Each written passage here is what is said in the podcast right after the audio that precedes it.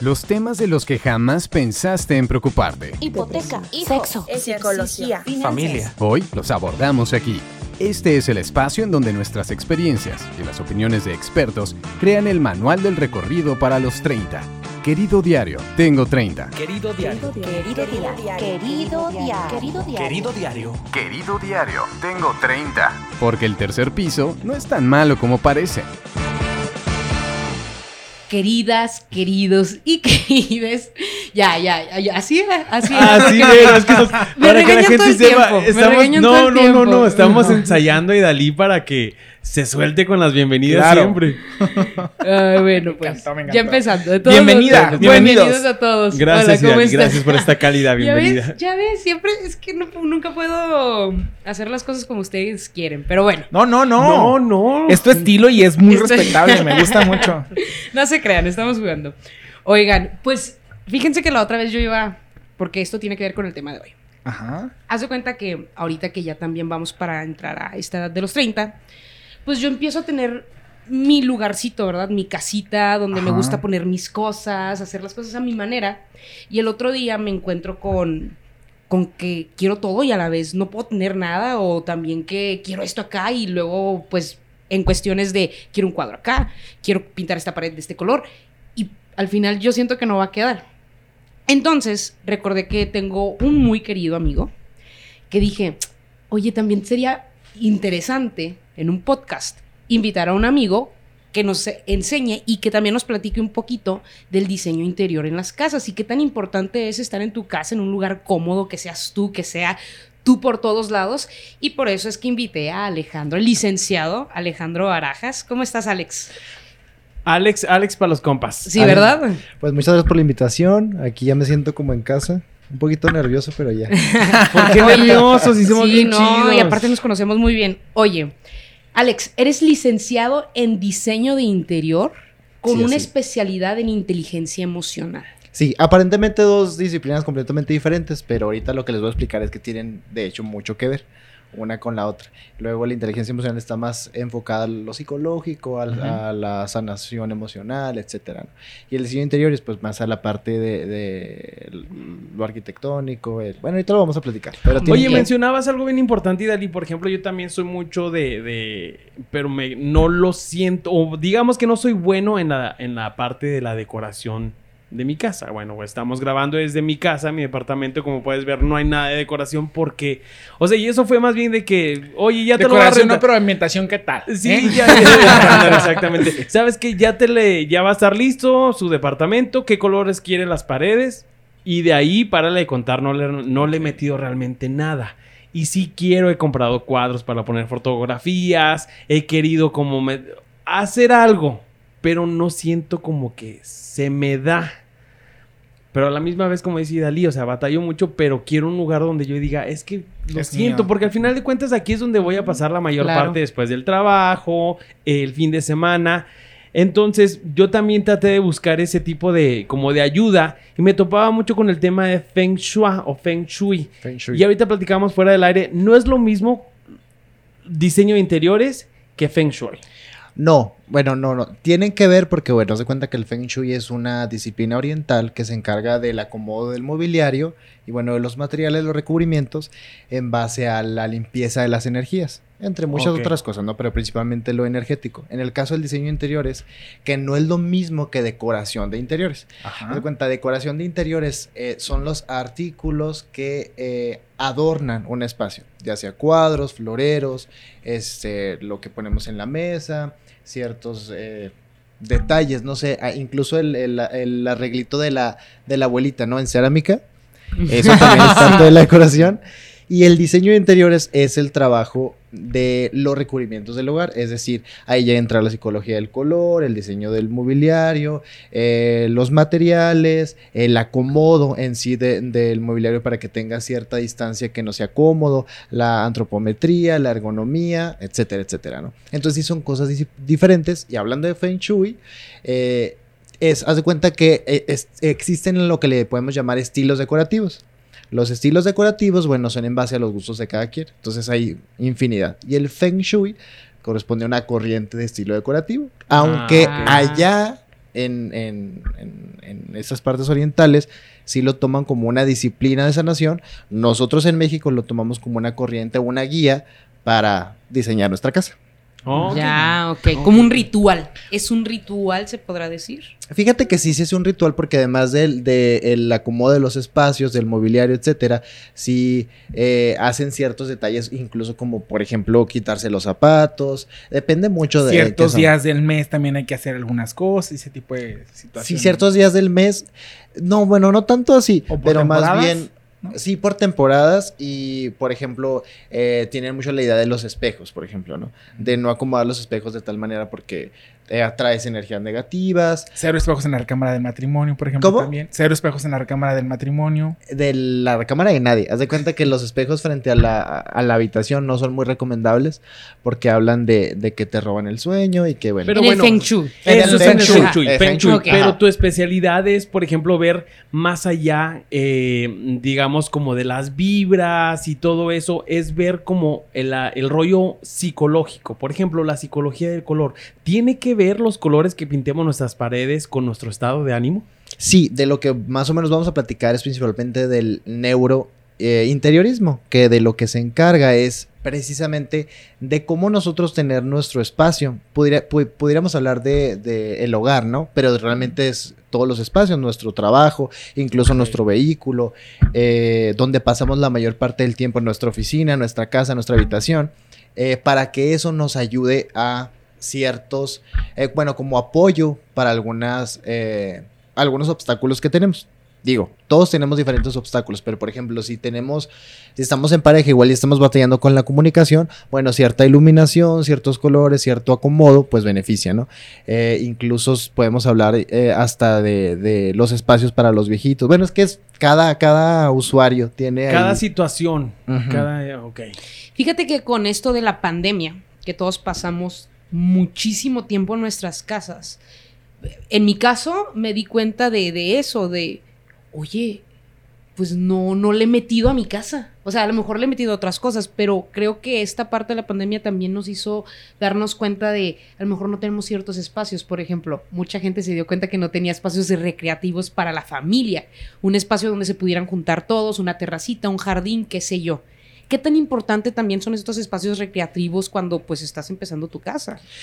De eso, de hecho, es súper, súper necesario para todos nosotros. Es algo que tenemos que tomar en cuenta. Luego tenemos los obstáculos de que, según el, el tamaño de la, de la casa, ¿no? Eh, eh, la economía, eh, el- los mismos recubrimientos. Hay casas que, que desafortunadamente no tienen ni siquiera lo, lo- lo mínimo en cuanto a espacio como para poder contemplar ahora sí que un área específica, pero también de eso se trata, el hecho de poder jugar con tu economía y poder hacer con muy muy poco presupuesto, pero espacios que se transformen en otros. Es decir, tal vez tu sala, si es el único espacio que tienes, que la misma sala la podamos transformar a un espacio de un área de juegos. Este, mm, el chiste es usar ahora sí que la creatividad. Y ahorita de lo que comentaba Fer, de la psicología del color, bueno, yo creo que cuando hablamos de diseño de interiores y cuando hablamos de salud emocional, pensamos luego que es como lo más importante, ¿no? Y si nos metemos a el- al internet, ¿no? Y sacamos ahí la información. Es psicología del color azul y psicología del color verde. Y entonces esto es una guía que aparentemente te ayuda mucho porque creemos que es lo que nos beneficia. El color azul nos da tranquilidad, ¿no? Eh, de hecho, cada, ca- cada, tono de azul tiene un- una intención O distinta. sea, ¿no? dentro del azul hay varias tonalidades que te dan un sentimiento completamente diferente. Sí, como Azul 150 bajito, más o menos. Por cada 150, color 50. varía. Algunos son ¿no? 70, como el violeta más o menos son 70, el azul son como 150, del, bueno, depende, ¿no? Pero algunos son similares. Pero el asunto es que eh, el ejemplo es de, ah, te metes y lo, yo quiero una- un espacio tranquilo porque siempre estoy estresado. Entonces tú vas y dices, bueno, vas a, a- no voy a decir marca, pero vas a, sí, sí, se vale. Sí. Vas a Comex, ¿no? Y eliges un, un tono de azul que es el que te aparentemente te gusta.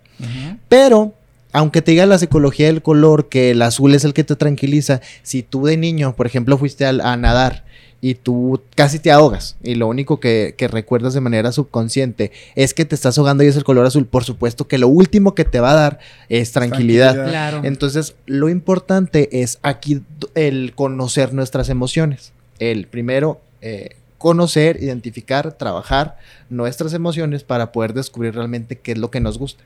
O los espacios, ¿no? Que luego están muy bien diseñados y vemos en las revistas. Nos metemos a ver y luego la revista está espectacular y es un área gigante y tiene mármol y, los recubrimientos son muy caros y hay mucho espacio. Pero realmente son espacios muertos. Entonces, estéticamente o visualmente, pues se ven muy padres. Pero a la hora de eh, vivir ahí, de estar en el espacio, pues te das cuenta que no es lo que tú necesitas para tu casa. Es muy frío. Es muy frío. No le hablas a tus hijos y lo último que van a querer tus hijos es estar en una sala enorme donde se sienten fríos, por ejemplo, ¿no? Claro. Eh, mm, cuando, cuando andamos buscando casa y que vemos casas muestras y nos dan un tour por tal o cual este, eh, propiedad, decimos, bueno, pues sí, yo pudiera pintar esta pared de tal color o le pudiera poner a lo mejor alguna, algu- alguna textura, pero de, repente como que nos separamos de esa parte de funcionalidad, incluso a veces, ¿no? O sea, o sea, que por ejemplo di- dicen, ah, es que yo vi en una revista una, una, un- una sala B eh, naranja, por ejemplo. Cuando estás en, la sala, ya en tu sala naranja, dices, ay, como que no me siento, no siento que sea parte de mí. ¿Qué debemos de tomar en cuenta para poder eh, seleccionar los colores o las texturas para nuestros espacios? Bueno, lo- ahora sí que lo que comentaríamos todos mis colegas y yo, ¿no? Siempre es importante buscar un, un- un experto. Pero si no les voy a dar algunos tips, te van a regañar porque... Primero Hay Márquenme. un app. ay, ay, yo tengo un app. eh, House, House, Lo dicen es House que no digas esas cosas porque luego la gente cree que, que puede ir y, y hacer las Sí, cosas no, bien y- no siempre, ¿no? Y luego hay gente que tiene pues muy buen gusto y dices, no necesitas un diseñador de interiores. Y es que la neta no. Eh, hay personas que tienen ya el gusto y hacen las cosas eh, de, acuerdo, de, acorde, de acuerdo a sus necesidades, ¿no? Pero lo que primero que tenemos que tomar en cuenta es que eh, los móvil, el, mo- tanto el mobiliario como el recubrimiento, los recubrimientos, como la decoración misma, tienen siempre una línea, una guía, que a eso se le llama un concepto.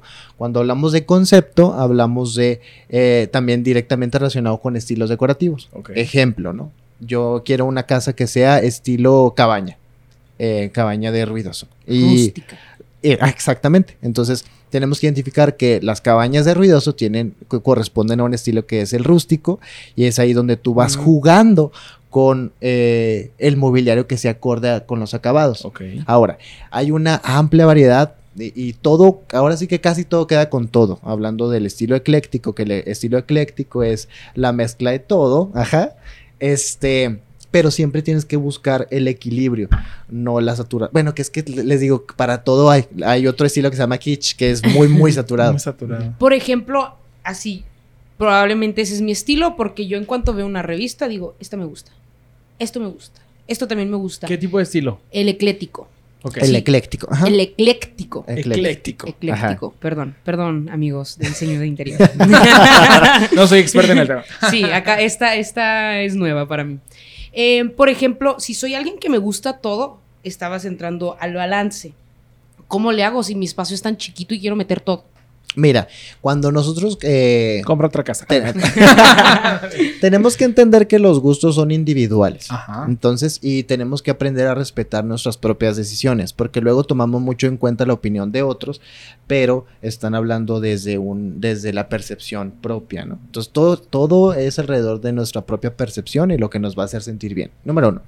Y hablando del estilo ecléctico, lo que sucede es que el- no, no es precisamente la saturación de, de los materiales o de los detalles, sino que puedes tener un, un mueble tal vez rústico y tal vez tu muro sea minimalista, ¿no? Que es lo minimal, es lo, lo mínimo. Ahora sí. Que- mínimo, o sea que es mínima decoración. Ese es el estilo minimalista, ¿no? Sí, mínima decoración y los colores son muy, muy básicos, es Blanco. principalmente blanco con un que otro detalle eh, de color pero muy específico. Eh, lo que busca es la luz, la claridad, eh, abrir los espacios, etcétera, ¿no? Pero si tú, tú puedes poner un muro tal vez minimal y un, un sillón rústico y tal vez un cuadro O sea, puedes tener, oriental. puedes tener mucho, pero con que haya un balance o un, digamos, que fluya. Armonía, Es- es- ¿no? Que haya armonía. Eso es el ecléctico cuando... Sí, porque dentro de, de la mezcla de, de- de los materiales siempre tiene cierto equilibrio. Ok. Yo lo que recomiendo es que los espacios siempre los dividamos en cuatro. Ok. Entonces dividimos el- los espacios en cuatro, pero eh, todo el espacio. Entonces vamos a partirlo, ¿no? Vamos a, vamos a imaginarnos que fuera un pastel nuestra habitación, la partimos en cuatro, ¿no? Entonces buscar que los elementos estén equilibrados en las cuatro partes. Por ejemplo, luego es difícil eh, explicarlo en un podcast porque lo, lo- Es lo más rico visual. es visual, sí, sí, sí. Pero eh, tal vez, eh, ejemplo, si está un, un mueble muy, muy grande, oscuro del lado izquierdo, tal vez del otro lado, este, procurar que haya un equilibrio donde no esté tan saturado, ¿no? Entonces tal vez eh, un detalle, un, un- Dejarlo respirar. dejarlo respirar, etcétera, ¿no? También cuidar mucho la iluminación, luego son detalles que luego se nos escapan y depende de lo que nosotros queremos, eh, lo que necesitamos. Si alguien batalla mucho para dormir, pues necesitamos una habitación que esté oscura y la gente te va a decir, esto es muy triste. Pues no, no es triste porque duermo muy a Para gusto. ti. Para ti. Sí. Para ti es triste. Ok, eh, tocas un tema muy importante, la iluminación. Apenas yo también. La iluminación, bueno, Sí. yo soy de los que creen, como ven aquí en el set, por ejemplo, yo dije, bueno, que lo que puede levantar las luces, Iluminación, la claro. iluminación. Yo creo que incluso en un evento, en todo, yo me fijo mucho en la iluminación, o sea, me Hasta gusta. para una foto es importante la Eh, iluminación. Claro, Claro, claro, claro, claro. Fotografía en un evento, o sea, te puede cambiar de hacer una bodega muy, muy, digamos, muy fea o que no tenga algo. La iluminación correcta yo creo que lo hace. ¿Cómo esto lo podemos aplicar a nuestra casa también? O sea, eh, ¿Qué, qué luces recomiendas ¿Qué, para qué empezar? luces re- exactamente, ¿qué luces recomiendas y cómo podemos jugar con todo esto para nuestras situaciones de día a día? Bueno, antes de irme como a los estándares, por así decirlo, sí es necesario como vol- volver a lo mismo, ¿no? Identificar qué es lo que a mí me hace sentir bien, conocer, que ahorita voy a hablar un poquito más de las emociones que el diseño interior. Pero primero, lo, lo más importante es el, el autoconocimiento, el identificar qué es lo que me hace sentir eh, bien. Ahorita tú, tú comentabas, ¿no? Eh, según entendí como que te gustan más los espacios oscuros, con buena iluminación, o entendí mal. No, más bien, o sea, que, que me gusta mucho la luz. O sea, a mí sí me gusta, no tal vez un espacio oscuro, pero de hecho me gusta mucho un, un espacio muy alusado, pero simplemente que se vea vivo. Que se vea vivo, ya sea il- il- iluminación. Una luz roja. Sí, una no, no, no, no, no sea tal vez más bien que... Que no sea plano, que, que- Sí. que no sea un blanco o un Sí, gris. ándale, Sí, exactamente. Ya. Iluminación ya sea artificial Que le dé, o, pues vida así. o este... Fíjate que el otro día justamente fui, es que tengo esa manía de estar en cualquier lugar, principalmente los, lo, lo comercial, más que en los espacios casi no me gusta estar como de, de fisgón. De fisgón, Fuera ¿no? de la casa, ¿no? Asomándose por la ventana. No quisiera mi casa. ya sé. Pero fui a un restaurant bar eh, de aquí de la ciudad, yo creo que es muy conocido, en un centro comercial, y de hecho estaba, e- es, es un espacio que tiene la decoración muy, muy, muy mínima. Entonces yo decía, ¿por qué se ve tan bien? No entendía. Y lo que entendí fueron que lo que le da vida son los spotlights. Entonces, tiene spots muy, muy interesantes que le da vida a, a un espacio. Los spots son las luces que nada más se... Que digamos que no cubren Directas. tanto, ¿no? Las luces directas, exactamente. Entonces, bueno, tenemos la, la luz general. Entonces, ya, y podemos hablar incluso de, de tipos de iluminación, ¿no? La luz incandescente, la fluorescente compacta, que la, la incandescente son esta, es la luz amarilla, amarillenta que antes existían los, eh, ya casi no, las bombillas, ajá. Que se escucha, bueno, que yo creo que está regresando, ¿no? Que es medio vintage. Sí, sí, sí, para lo vintage eh, aplica. Eh, lo único es que es súper cara esa luz y, eh, digo, en cuanto al recibo, eh, Consume Ah, mucho. consume mucha luz, ajá. Y este, luego es bien difícil porque hace las cosas como, desde mi percepción, pues sí antiguas, pero no precisamente eh, ¿Estéticas? estéticas. Es que depende mucho del espacio, pero. Sí, ajá. también. Ok. Ujú. Y la fluorescente compacta, pues es la luz blanca, esta que nosotros conocemos que es la ahorradora. Ok. Pero si se fijan, ese tipo de iluminación no es precisamente la que más eh, ilumina un espacio. No necesariamente es esa. Oh. Eh, depende mucho la intensidad de- del, del foco que estamos nosotros Claro. eh, eligiendo, ¿no? Pero para, para mm, elegir una, un espacio que esté bien iluminado, yo recomiendo eh, entender que tenemos horas del día. Entonces, durante el día, lo ideal es que nuestro espacio tenga la iluminación natural correcta, en la cual no tengamos que utilizar tantas bombillas. Número uno, por este, economía. Y número dos, porque la luz cambia, cambia por completamente, por completo y el espacio luce diferente. Y tenemos la otra parte, ¿no? Muchas gracias. Este, tenemos la, eh, la otra parte, ¿no? Que es la de noche. Ok. Entonces, cuando estamos en un espacio de noche, pues el ambiente es completamente diferente y depende mucho de tus necesidades. Si es un hombre soltero, si es una mujer soltera, si este, vivo con mi pareja, si vivo con mis perros, si vivo con mis hijos, la iluminación sí tiene un juego importante. Si estoy con un adulto mayor, obviamente pues lo romántico y lo, la poca iluminación pues no es lo óptimo, porque luego batallan para ver y etcétera, ¿no? Oye, y este tema que tocas, ¿verdad? Creo que todos queríamos preguntar esto. Ay, ay. Este, lo romántico. ¿Qué si yo quiero un espacio romántico con mi pareja? O con un espacio romántico Con quien sea. eh, con quien sea, con quien yo quiera. Ay, ay. Este, en Hasta mi contigo casa. O, o, o, o a lo mejor hasta en mi mismo cuarto tener eh, algo que, que lo haga más. Hoy tengo cachondo. compañía. Ajá, y luego plic, y luego rojo. Pum, y empieza la música. Ay, ay. No, pero, por ejemplo, ¿qué recomiendas tú para tener un lugar, un espacio, para tener una sexualidad más satisfactoria? Híjole, con ese tema me podría ir a ir. El- eh, yo creo que el- la mayoría de nosotros que hemos vivido en pareja podemos experimentar estos cambios en cuanto a la sexualidad. Que quien me esté escuchando y diga, ¿por qué ya no tengo tanta actividad sexual con mi pareja si ya tengo cierto... Es normal. Ese, ese tipo de situaciones suceden. Eh, ¿Por qué? Porque la convivencia hace que la emoción pues vaya se vaya transformando y nos van emocionando nuevas cosas, nos van emocionando la compra de muebles eh, que queremos, nuestros planes, nuestros hijos, nuestros viajes y la sexualidad de manera eh, inevitable en el 90 y casi 100% de las parejas se ve afectada, ¿no? Y el, el reto para, el principal reto es entender que nuestra habitación debe cumplir eh, las necesidades fisiológicas como tal, que es el dormir y en pareja, bueno, la parte de, de- de la sexualidad. Y luego queremos hacer todo en la habitación. Es decir, eso es una de, los, de las recomendaciones que yo haría eh, en cuanto al uso. Luego queremos comer ahí, y luego queremos ver películas ahí comiendo, y luego queremos invitar a la gente que pase y a ver películas, y eso desafortunadamente lo vemos como normal, pero sí afecta nuestra, nuestra sexualidad en pareja. Porque la persona que tú eres en la cocina, bueno, sin hablar de... de- Sin de- generalizar. Este, no es la misma que con la que, que, que tú eres en la habitación. Entonces debemos buscar, o bueno, es que... Sí, ah, no. Ah, no. Eh, Bueno, depende, ¿no? Hay, hay, hay momentos Hay gente todo. que. Sí, claro. Pero el asunto es que debemos de, de pensar en cosas que a nosotros nos eh, despierten esta, eh, esta intriga, esta emoción con nuestra pareja que tal vez hace rato ya, ya no es la misma, ¿no? Que, hace algún, no sé cuánto, meses, años, depende con quién, cuánto tengamos con nuestra pareja, pero estas cosas van evolucionando. Entonces, eh, la iluminación es un, es un punto bien importante. Aprender a jugar con la iluminación, poder tener eh, lo que es la luz directa, los spots, para no utilizarlos de manera frecuente, pero para si vas a tener eh, un, un momento de intimidad con tu pareja, Poder poder, jugar y que parezca que sea otro, otro de los espacios.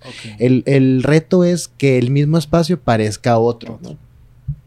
Este, eh, otro del- de los asuntos son las texturas. Las texturas despiertan mucho la sexualidad y son cosas que no tomamos mucho en cuenta a la hora de ver. Nosotros que nos dejamos guiar solamente por los ojos y tenemos que estar conscientes de que el diseño interior eh, en juego con las emociones es hablar de los cinco sentidos. Tenemos que buscar que todos los espacios despierten todos estos sentidos, ¿no? Y es jugar mucho con tal vez un goteo del agua, si eso me excita, tal vez este Una vela con aroma. una vela con aromas, si por ejemplo, o eh, un olor a tierra, o a olor a tierra mojada, probablemente incluso elegir el, el- el aromatizante correcto. Oye, las sábanas. Las sábanas, la textura, sí, por uy, supuesto. Las almohadas. El color, todo. La, la Ay, cantidad de almohadas. voy. Y, y yo creo que permitirnos no tener tabús y, y jugar mucho este, esta parte con nuestra pareja, sorprenderla sobre todo. Tú como diseñador, si yo soy una cliente que te digo, ¿sabes qué? Quiero tener un, un cuarto de, ¿cómo se dice? De, ¿Sexual? ¿De juegos Ajá, sexuales? sexual, de juegos sexuales. O sea, ¿sabes qué? Quiero tener mi columpio, quiero tener, este, ¿cómo se dice? El, El el sillón. asiento, el silloncito. El sillón del amor. Ajá, bueno, es que Sí. tú, tú qué recomiendas en ese, en esa pues para, primero obviamente conseguir el material que quiero, lo que quiero dentro, pero también ilu- iluminación, Colores. todo eso, ajá, Bueno, colores, todo. Lo primero que yo haría es, ven, vamos a platicar contigo y vamos a platicar con tu pareja en cuanto a lo que quieren. Porque podemos buscar las cosas en internet y decir que está muy padre y vamos a ver 50 sombras de Grey y de ahí agarro para que me amarren y para que me azoten y para que bla, bla, bla. ¿no? Pero qué tal si no me gusta. Pero ¿no? qué tal que a tu pareja eso no le hace sentir comodidad y el, y el espacio, lejos de ser algo agradable, termina siendo algo traumático Ok. antes de irnos a eso tenemos que tener una comunicación muy amplia de pareja y ver, bueno, eh, yo tengo este interés y me gusta que me amarren y me gusta bla, bla, bla. Después de eso es buscar, este, ahora sí que, que, que les, es que depende mucho si, por ejemplo, si no tienen hijos, pues sí nos Apenas, podemos ajá, dar, sí. nos podemos dar el lujo de que se vea explícita. Bueno, vamos a decir sexual. una pareja sin hijos y que planea quedarse en mucho tiempo así. Pues ahora sí que el espacio es al antojo y disposición de, de las dos personas. Sí, la iluminación es completamente eh, necesaria. Ahí recomendaría que fuera muy, muy oscuro, que tuviera cierta il- iluminación. Iluminación, por ejemplo, azul y verde, que luego hay personas que les gusta mucho y la verdad eh, hace que las personas nos veamos nada estéticas. Entonces la iluminación para algo sexual, la verde, la azul, yo Prohibida. recomiendo descartarla De veras, la azul y la verde. principalmente la verde. Eh, hay, eh, si fuera un remate azul, por ejemplo, como el que estoy viendo aquí, no hay tanta bronca, pero si nos fijamos, el tono de piel cambia y nosotros nos vemos un poquito enfermos. Entonces, este, eh, no, no recomiendo tanto, no recomiendo tanto la, iluminación azul y muchísimo menos la verde. Eh, algo rojizo. La rosa es. La rosa. Por ejemplo, yo esta iluminación la veo correcta. Ah, ok, muy Para- bien, muy bien. Para un sex Ok. room, Ajá. Mm. Muy bien, tú muy Chavos, bien. quítense la ropa. Ay. diría por ahí nuestro otro invitado. Vamos a quitarnos la ropa. Ahora que si tienen Yo un es- mejor los corro. si tienen un, un- un espacio que donde tienen hijos que van al lugar, yo sí recomiendo diseños de plafón específicos donde para amarrar estén ocultos, donde abramos como ciertos departamentos donde caiga este pues las esposas, los juegos, etcétera, ¿no? Tal vez el mobiliario que el, el Los muebles. tengamos un el mueble, un baúl, que de ahí saquemos el, Ah, el, ok. el Oye, silloncito, Nancy, no mamá, sé. ¿qué es ¿no? este cordón? ¡Pum! El columpio. Oye, entonces bueno, es, es un punto importante que nos compartes, que simplemente no tener la situación familiar de, de ser solteros, aún así se puede jugar con todo eso. O sea, si lo, si lo piensas y lo planeas bien, puedes tener un sex room aún teniendo hijos. Simplemente Claro. nada más dices, bueno, quito el columpio o lo escondo acá y todavía se ve bonito para que los niños entren y no, no tengan alguna duda o pregunta de qué pasa aquí ¿Por qué mi realmente. mamá está colgada? Sí. Mamá, ¿por qué hay pelos acá? Ah, Oye, no, pero, a ver. No manches. ok, Fer. Bueno, bueno, bueno, bueno, pero bueno. Oye, a ver, pero aquí, ¿cómo puedo lograr? O, o- no, más bien la pregunta aquí es: si se puede realmente que sea un cuarto donde también los niños puedan entrar? ¿O es recomendable hasta por las emociones, quejas ahí, todo, que no? No, no, totalmente no. O sea, si tenemos un cuarto de, de juego sexual, no puede ser el, el mismo cuarto que donde tenemos el baúl de los juguetes. Definitivamente no. Número uno, por nuestra mente. Nosotros identificamos, vamos almacenando y guardando. eh, ¿Para qué sirve cada uno de los espacios? Entonces, si tú estás viendo a tu hijo jugar ahí, no te va a excitar ahí que te estén, que Claro. eh, estar teniendo una actividad sexual. Entonces, definitivamente, Oh, eh, ya mentalmente ya no tenemos el mismo estímulo. Que hablando de estímulos, es lo que nosotros como pareja debemos de buscar con mucha frecuencia, todo el tiempo. De hecho, iba a decir con mucha frecuencia, pero todo el tiempo. El asunto aquí es que un hombre eh, durante todo el día está recibiendo estímulos sexuales. ¿Cómo? En redes sociales, en fotografías. eh, y la mujer durante el día no está, no está recibiendo ningún tipo de estímulo. La mujer, la mujer empieza de cero a estimularse. Y el hombre tiene todo el día estimulado, entonces ya está listo para una relación sexual. La mujer no. Entonces, bueno, aplicaría. eh, estoy generalizando, pero aplica, depende la, la, la dinámica de individual, ¿no? En, en las parejas gay también puede, puede aplicar si, si un- una de las dos personas pues no, no está siendo estimulado de manera individual durante todo el día, ¿no? No hablo de masturbación, hablo de, de los estímulos Los visuales. Sí, a sí, una sí. foto, alguna plática, algo, algo que puedas ver o, o disfrutar, ¿no? Exactamente, entonces la mujer eh, em- tiene que empezar de cero. Entonces llegas a, a la habitación y tienes que empezar de cero y ya está una obligación como de que, híjole, ¿cómo me prendo? Si la verdad es que no tengo nada de ganas, pero eh, ya este güey ya está listo, ¿no? y el espacio, de hecho, te motiva a tener esos estímulos, precisamente. Si tú entras a, un, a, a tu habitación donde ya te cambiaron por completo la iluminación y donde tú ya estás viendo un juguete sexual y donde ya tienes ahí un... eh, Ya huele diferente. ya huele mejor, diferente, exactamente. Si, si tu pareja ya tiene una ropa distinta, no sé, ¿no? Ya empieza el estímulo por medio de los sentidos, que en este caso es lo visual, el olfato, el tacto, Mira, el oído. Perdón, por ejemplo, yo ya- ya lo he explicado aquí muchas veces. so- eh, hago todo con música, ¿no? Y de hecho ya haces así como que tu playlist de, de cuando estás en el acto sexual y demás. Creo que es lo mismo, ¿no? Exactamente. O sea, por ejemplo, no vas a estar a lo mejor este, eh, con las cortinas abiertas o con la iluminación como cuando ves una película, a lo mejor, ¿no? Que es exactamente lo mismo, ¿no? O por ejemplo también cuando si quieres a lo mejor tener un poquito de intimidad en algunas ciertas regiones de la casa, no sé, a lo mejor el baño o incluso la cocina, la lavandería, también no es que llegues y ya no, imagínate ahí entre, entre el caldo de pollo que está hirviendo, tú Ya eres- sé, no, no, ¿verdad? la verdad es que no, entonces también hay, hay que echarle un poquito de ganas en ese sentido, ¿no? O sea, eh, acondicionar, ambientar un poquito para lo que estamos este, queriendo nuestros espacios. En esta ocasión, el encuentro entre, entre pareja, ¿no? Sí, incluso aprovechar, yo creo, lo- los, eh, los espacios a nuestro favor. Hablabas Ajá. ahorita de la cocina, ¿no?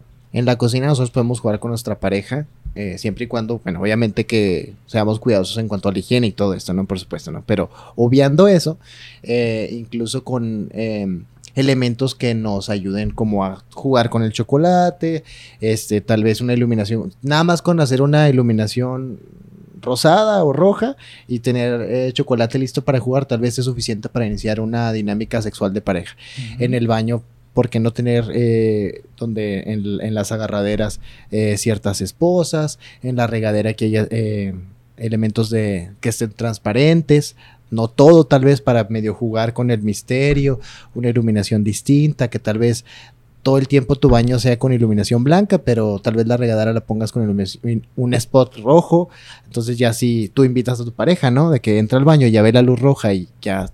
La ya, señal. prepárate. Ya es es una invitación. Es señal. la romantic señal. Oye, este, por ejemplo, bueno, nos explicas de todo esto, de que podemos hacer y deshacer en nuestra casa para jugar con todo, pero vamos a, a enfocarnos también en aquellas personas que apenas están en los 20, en los 30, que apenas están iniciando su espacio como tal vez nosotros, donde realmente no hay una, una, un poder adquisitivo para, para comprar unos spots que cambien de color y todo. Cuando te vas a vivir solo, ¿cómo le puedes? O sea, no está peleado el tener un presupuesto bajo, no está peleado con la decoración. No, no, no. Totalmente, yo, yo creo que uno de los errores que cometemos la mayoría, no errores, más bien una de las situaciones que se presentan en la mayoría de nosotros cuando nos vamos a vivir solos, tanto como solteros como en pareja, pero cuando ya es la independencia, es que luego eh, adquirimos muebles por economía, que es lo que nos regalan, o tal vez lo que nos sale más barato de segunda mano, etcétera, ¿no? Y ob- obviamente que está súper bien. El asunto es que si tú adquieres un comedor que no es de tu gusto, que te regalan, luego lo vas a dejar como al último. Entonces vas a buscar a- acomodar todos los, de todos los espacios y como ya tienes comedor, pues ya no te importa. Y al final de cuentas el comedor tal vez es la, el, el área principal de convivencia. Entonces ya no estamos nosotros focalizándonos en cuanto a, a lo- eh, de manera prioritaria los espacios. Eso es, tienes que tener una lista de prioridades de qué espacios vas a trabajar primero en vez de estar haciendo como todo a la misma vez. Sí, luego nos, nos, nos casamos con la idea de que es que ya me fui a vivir solo y ya tengo que tener toda, Ajá, toda mi casa amueblada. Error, La verdad es no que no es cierto. Ojalá, Ajá. muy, digo, muy pocos hablando de, de porcentaje tienen esta oportunidad. Sí, claro. Yo lo que recomiendo es irnos, eh, eh, ahora sí que con lo básico, que es el refrigerador, la estufa, el boiler y luego la, la, recámara, en este caso la cama, y ya después ir nosotros planificando por espacio, aunque nos tardemos un poquito más, pero vamos a suponer, tú puedes tener tu casa completa en tres meses, pero no es la que te va a gustar, pero es la que vas a durar muchos años así, ¿no? Y, a, a diferencia que va- vas a tardarte un año, tal vez en tener tu casa o dos años como a ti te gusta. Pero resulta es que cuánto tiempo vamos a tener esos muebles dentro de casa, cuánto tiempo vamos a tener eh, eh, esos espacios a nuestro gusto, a nuestro antojo. Entonces, a la larga creo que es mejor ir, ir construyendo eh, poco a poco, pero en base a tus necesidades y tus gustos, que irnos, este, ahora sí que de golpe y con muebles que al final de cuentas no nos van a satisfacer. Oye, cuando te vas a vivir solo, eres por ley ecléctico. Sí, Sí, Adopta No tienes de otra, no tienes de- de otra. Alex, eh, no- nos estamos como eh, enfocando mucho en, en- en el espacio de nuestra casa. Pero, por ejemplo, ¿qué sucede cuando estoy trabajando y tenemos áreas comunes, por ejemplo? O que no puedes hacer muchos cambios, eh, digamos, sustanciales, ¿no? O sea, pintar una pared. ¿Qué podemos hacer para hacer el espacio nuestro y que sea cómodo para nosotros? Existe algo que se llaman centros de interés. Ok. que en cada uno de los, de los espacios en los que nosotros estamos tenemos que, o bueno, es recomendable buscar que haya centros de interés o descansos visuales, como cada interiorista le llame, ¿no? Eh, un centro de interés es lo primero que ves cuando tú entras a un espacio. Vamos a imaginarnos que entras a una, a una sala, o eh, hablando de oficina, vamos a hablar de oficina porque ese, ese fue el tema que sacaste, ¿no? Entras a tu, a tu oficina o a tu empresa o así y volteas y lo que más te llama la atención es el centro de interés. Puede ser un muro verde, puede ser un muro de, de- piedra que tiene iluminación difusa, puede ser una luminaria espectacular, puede ser un cuadro que te encanta, un elefante de colores porque amas los elefantes, ¿no? Entonces, con, si no tienes tú el- la... eh, hab- Hablando, por ejemplo, yo no tengo esa libertad en mi trabajo, yo tengo que tener los muros como son y el mobiliario que me toca, aunque con acomodar las cosas, eh, un, un centro de interés, un descanso visual que a ti te mueva, por ejemplo, un cuadro muy espectacular que a ti te haga bien, con eso es, eh, es le estás dando a tu cerebro la oportunidad de tener este descanso. Estás trabajando, tú, tú volteas y te relaja. Son cosas inconscientes, pero que existen. El centro de interés es diferente para cada persona, entonces. No necesariamente. No, bueno, O es, es algo que mete el, in- el diseñador de interior. Dice, este va a ser el centro de interés para todo el mundo que entra a esta oficina.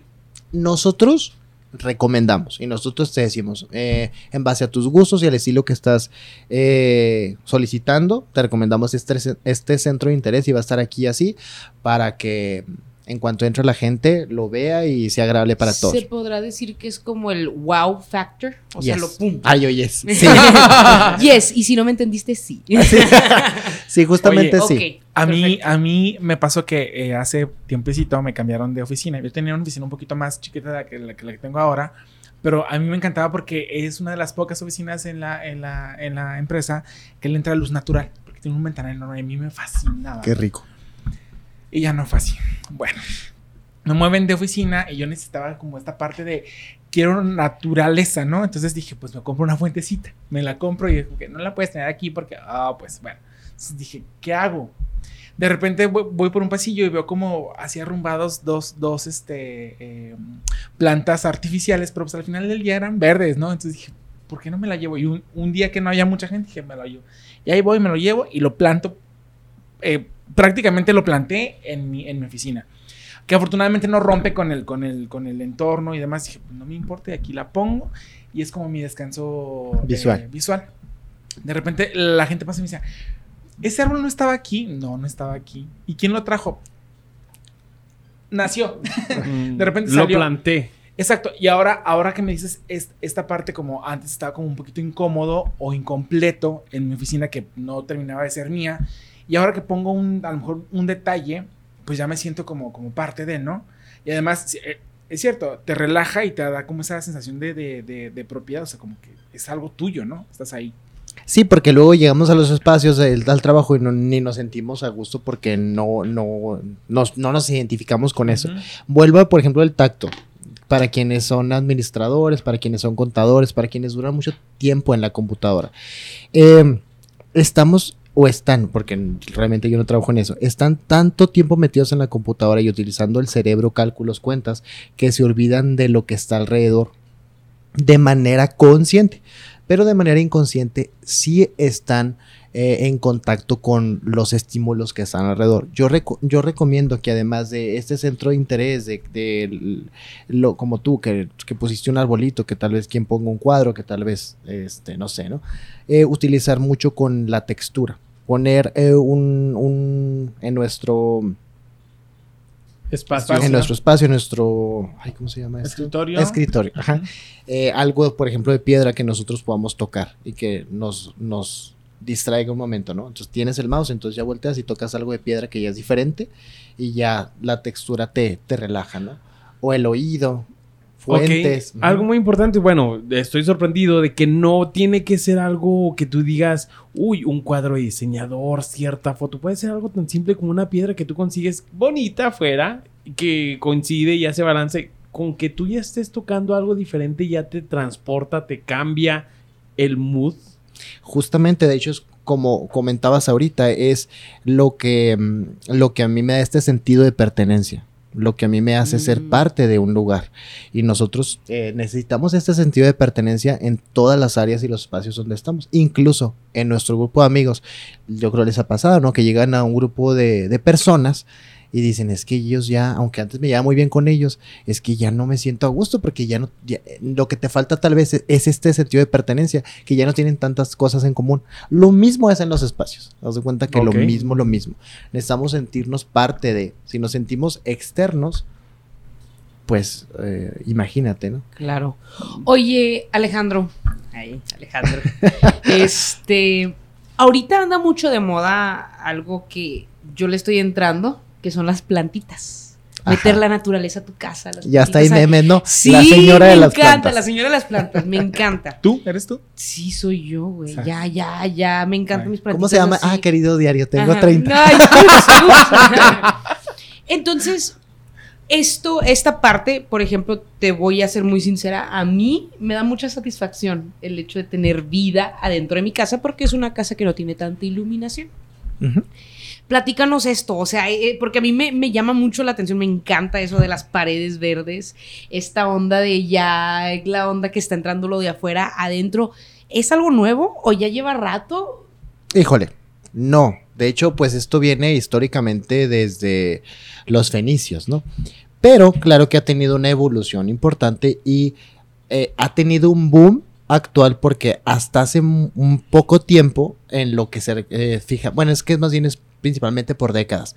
Hace algunos años, pues bueno, el diseño estaba muy enfocado a, lo- a los recubrimientos. Hubo una, una época donde estaba muy a los detalles, a la decoración, a lo muy saturado, ¿no? Que es como nuestras abuelitas, que todo querían poner. Y los platos estos de cerámica, ¿no? Eh, en cuanto a novedad, pues no es nuevo. O sea, pero sí ahorita tiene un boom importante. Yo creo que eh, cuando hablamos de, de diseño, cuando hablamos de diseño de nuestro espacio, el tener vida dentro del espacio es necesario. Y la vida es hablar de los cuatro elementos. No necesariamente eh, nuestra mascota, que bueno, qué padre quienes tengamos mascota, ¿no? Pero eh, la, la parte de, de las plantas y esto es lo que nos recuerda la vida, es lo que nos, nos hace volver a la tierra, es lo que nos hace sentir frescura, eh, alegra un espacio, también si es, si es natural, aunque muchas veces no detectemos de manera consciente, si estamos detectando un aroma diferente, es un aroma más fresco. Entonces, esto nos da paz, esto nos da tranquilidad a la mayoría de las personas, salvo quienes hayan ido alguna vez a la selva y casi se mueren en una planta venenosa, pues no les va a causar este mismo impacto. Pero la- para la mayoría de las personas así es, ¿no? Nuevo no es, pero sí, sí recomiendo yo que nosotros busquemos tener nuestros descansos visuales con algo vivo. En este caso, las plantas es una muy buena opción. En el caso de la hidroponía, les recomiendo mucho. ¿Qué es hidroponía? la hidroponía es el, el- este sistema de riego en el cual nosotros podemos tenerlo interior o exterior, donde es eh, principalmente a base de goteo, ¿no? Y se hacen con, no sé si lo Ah, han visto, con los tubos de PVC. Entonces tú tienes ahí, tú puede ser un, un muro Oh, decorado como las hidroponía peceras o padrísimo. así que les Mm, ponen. Pues los que encuentran en, los, en las casas donde plantan marihuana también. Ándale, de ese tipo. Pero puede ser cualquier tipo de, de planta, ¿no? Ahora también tenemos que conocer de plantas. Hay plantas que son perennes, hay plantas que son caducas, las que son necesitan mucho eh, riego, las que son desérticas, ¿no? Y tenemos Sombra, que conocer luz, sombra, luz. Luego, es que porque mi planta, ya estamos metiéndonos en otros temas. Pero todo tiene que ver. Todo tiene que ver, Todo sí, tiene sí, que sí. ver con tu casa, el interior de tu casa, tu espacio, lo que quieres ver en cuanto entras. Y vamos a la misma respuesta. Todo es lo que a Para realmente tener un espacio armónico, lo primero que tenemos que hacer es romper con nuestros paradigmas y empezar a conocer y reconocer nuestras emociones y nuestras necesidades. ¿Cómo se logra eso? Con la comunicación personal. De verdad explorar qué es lo que te hace sentir bien y tener este, este análisis constante de que, bueno, esta iluminación me gusta, pero pueden decirme, es que me gusta la, la luz incandescente amarilla, que para mí no me gusta, pero tal vez tú me digas, es que yo me siento cómodo con ella porque me recuerda a mi abuelita, ¿no? Y es válido. Todo es válido. Eh, si, si vamos a contratar a un diseñador de interiores, luego, si no solamente nos dejamos guiar por la estética, por lo visual, aseguro que no va a ser un espacio que realmente sea funcional. Ok. Muy bien, entonces el objetivo es el bienestar propio.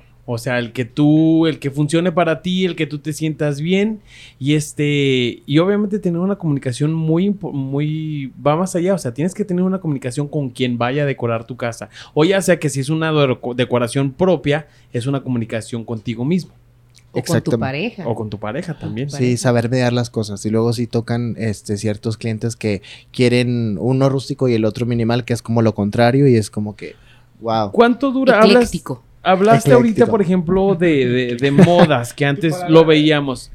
Que las abuelitas querían colgar los platos, querían y todo. ¿Cuánto dura aproximadamente una moda? Porque ahorita estamos viendo que está muy de moda lo minimalista. Con verde. O sea, con, Exactamente, como cuánto dura. O sea, digamos la decoración que yo ahorita me voy a tomar este económicamente un esfuerzo y este pensarlo y todo, ¿cuánto me va a durar? Para que sea como una moda, 10 Eh, años, duran aproximadamente Unos como 10 años. 10 años, se van por décadas. Sí, es, va por décadas. Y eh, bueno, vamos a, eh, vamos a estar conscientes que dentro, ah, cuando sale una tendencia, también hay otras cuatro o cinco que salen a la par. Entonces no es la única tendencia que existe y nosotros siempre podemos utilizar la vieja confiable del ecléctico, que te encantó la palabra, o de el, el rescatar lo antiguo, ¿no? Lo vintage y lo No, lo retro, que no es lo mismo vintage y retro, pero sí. Ok. Perfecto. Pues ahí está. Bastante Ay, interesante. sí. Alex, queremos que agradecerte. Gracias por estar con nosotros en, en este episodio ya que 15. No sé. Sí, sí. 15, Perdí la sí, cuenta. Ya pedimos, perdimos la cuenta en el Ya, episodio ya hay que 15. develar placa, les digo. Ya, claro. este, muchísimas gracias por tu conocimiento. Nos llevamos como en cada episodio llenos de conocimiento nuevo. Pero ¿dónde te pueden encontrar tal vez para alguna consulta, alguna plática, alguna este, pregunta? Tus redes sociales. Mis redes sociales, eh, estoy como León Barajas, tanto en Facebook como Instagram. La- eh, digo, no me llamo León, pero bueno, es una historia que, ¿Qué luego nos vas a contar? que en otra ocasión les cuento por qué León. Pero sí, ahí me pueden encontrar. ¿Así están a Perfecto. Muy bien. Las redes sociales de Querido Diario. Síguenos en nuestras redes sociales como Querido Diario Tengo 30 en Facebook y así también en Instagram y por supuesto nuestros hashtags QDT30 y cosas de 30. Muy bien. Y también cómo nos pueden encontrar en las redes sociales, chicos. Como Fer. Hernández. Y Dalí HG. Soria Charles, por favor. Muy bien. Alex, muchas, muchas Gracias, gracias. Alex. Aparte de, de ser un gran, eh, yo sé que gran profesor, porque he escuchado que es un gran profesor en el tema. eh, también te agradezco que eres un gran ser humano. Yo sé que todo lo que haces es con amor, con pasión. Y te agradezco que estés aquí, que nos compartas un poquito de tu pasión, de tu conocimiento y tomarte el tiempo, ¿verdad? Tomarte el tiempo de, de- de compartir un poquito de, de lo que sabes hacer. Que No. me quedo muy, muy emocionada. Muy ecléctica. Oiga, no, pues muchas gracias. La verdad que desde cuando que lo sigo cada, cada viernes. Muchas gracias. Ya, ya me va a tocar algún día. Aunque fíjate que no pensé que este tema, pero qué padre que me invitaron. Perfecto. gracias, Muchísimas muchas gracias. gracias. Alex. Eso fue un episodio más de Querido Diario. Tengo 30. Nos escuchamos en el próximo episodio de Querido Diario. Tengo 30.